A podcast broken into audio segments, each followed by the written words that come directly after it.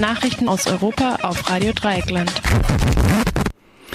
Die Nachrichten für den Mittwoch, den 15. Juni um 9.30 Uhr.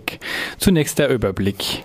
Spannungen mit Russland. NATO entsendet 4000 Soldaten ins Baltikum. NATO benennt Cyberraum als neuen Kriegsschauplatz. Großdemo in Paris gegen geplante Arbeitsmarktreform.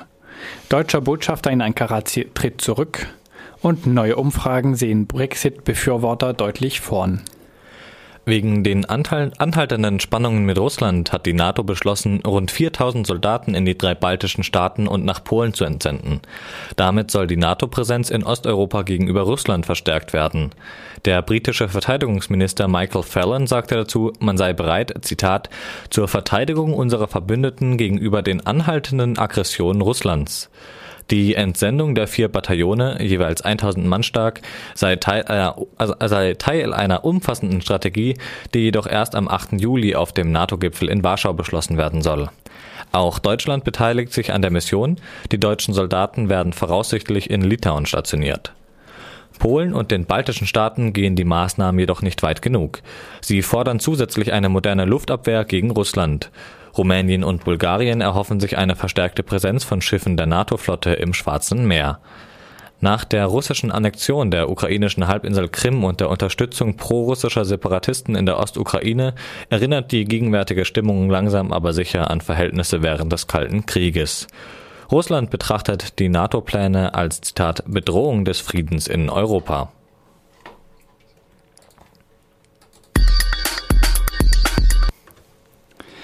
Eine weitere Meldung zur NATO. Beim schon eben genannten anstehenden NATO-Gipfel in Warschau soll auch die steigende Anzahl von Cyberangriffen im Internet thematisiert werden. Beim letzten Vorbereitungstreffen vor dem Gipfel beschlossen die Verteidigungsminister, den Cyberraum auch formell zum Kriegsschauplatz zu erklären. So sagte NATO-Generalsekretär Jens Stoltenberg, Zitat, die Abwehr von Cyberangriffen gehört zu unserer gemeinsamen Verteidigung. Des Weiteren gab Stoltenberg zu bedenken, dass mittlerweile kein militärischer Konflikt ohne Cyberkomponenten, beispielsweise in Form von Hackerangriffen, vonstatten ginge. Die Netzwerke der NATO stehen laut eigenen Angaben massiv unter Druck, da sie tagtäglich den Versuchen von Hackern ausgesetzt seien, wertvollen Daten zu stehlen. Lediglich die meisten der Angriffe könnten abgewehrt werden.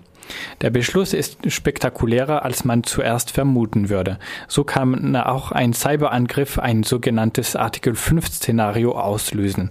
Dieser Artikel sichert jedem Mitgliedsland militärischen Beistand der anderen Mitgliedsländer zu, für den Fall, dass es angegriffen wird. Das erste und einzige Mal wurde nach den Terrorattacken vom 11. September vom Artikel 5 Gebrauch äh, gemacht.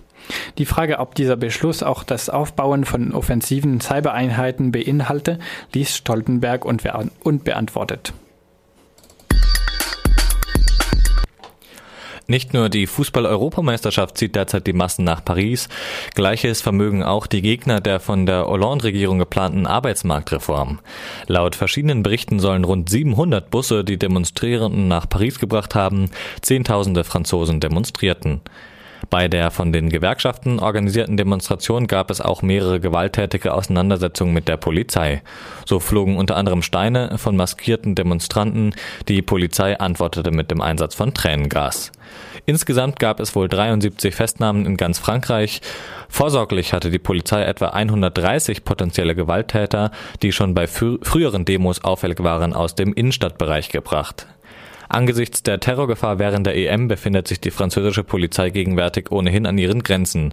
Die Großdemo bedeutete eine echte Belastungsprobe. Die Protestierenden hielt das natürlich nicht ab, gegen die äußerst umstrittene Arbeitsmarktreform mobil zu machen. Diese beinhaltet vor allem eine Liberalisierung des Arbeitsmarktes. Unter anderem soll es Unternehmen dadurch zukünftig einfacher werden, Beschäftigten betriebsbedingt zu kündigen und so die Hürde für Neuanstellungen zu senken. Die Regierung will damit den hohen Arbeitslosenzahlen in Frankreich gerecht werden.